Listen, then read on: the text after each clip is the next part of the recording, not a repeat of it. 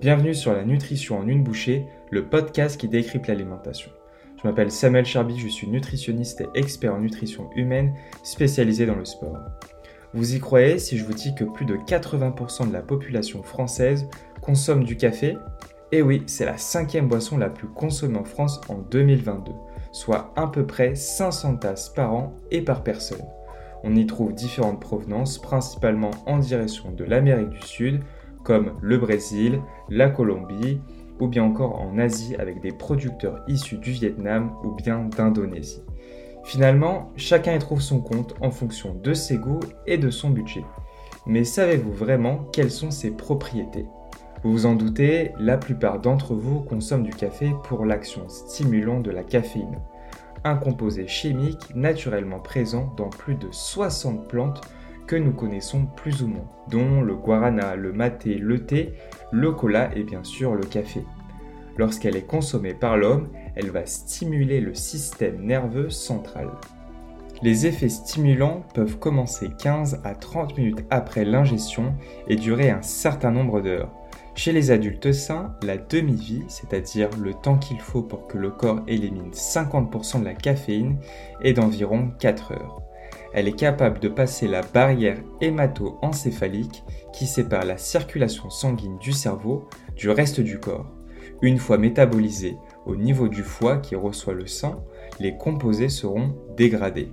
La consommation de café va engendrer d'autres réactions en cascade avec la libération d'hormones, notamment l'adrénaline au niveau des glandes surrénales.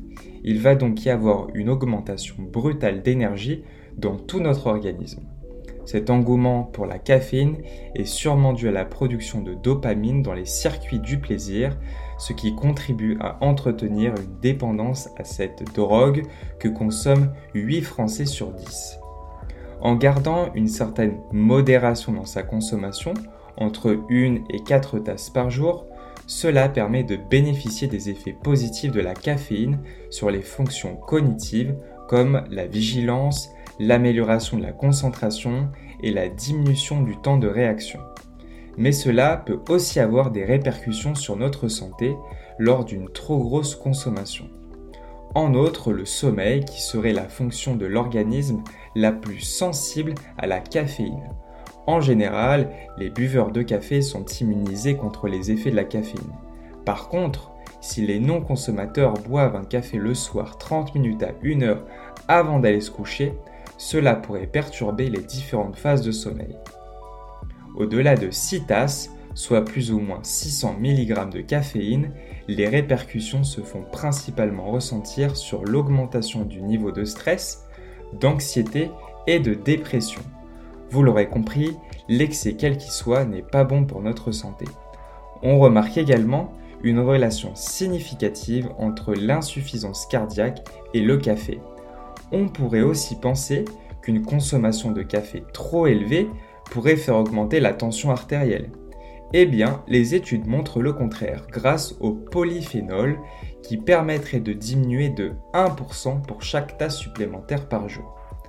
Encore un avis favorable pour la caféine, car malgré quelques études contradictoires, elle laisserait penser que ces polyphénols entraîneraient une diminution du stress oxydatif et de l'inflammation chronique qui ont tous deux un rôle dans l'athérosclérose.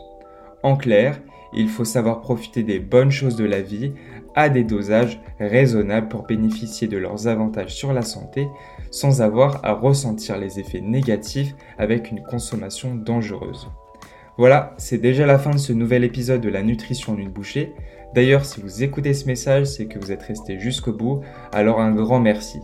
Si vous voulez, vous pouvez me laisser un avis sur Apple Podcast, mettre une note sur Spotify et partager cet épisode autour de vous. Si vous avez des idées de sujets que vous aimeriez voir abordés, dites-le moi en commentaire ou bien sur les réseaux sociaux sur Samuel Charby Nutrition. Moi je vous dis à la semaine prochaine pour un nouvel épisode.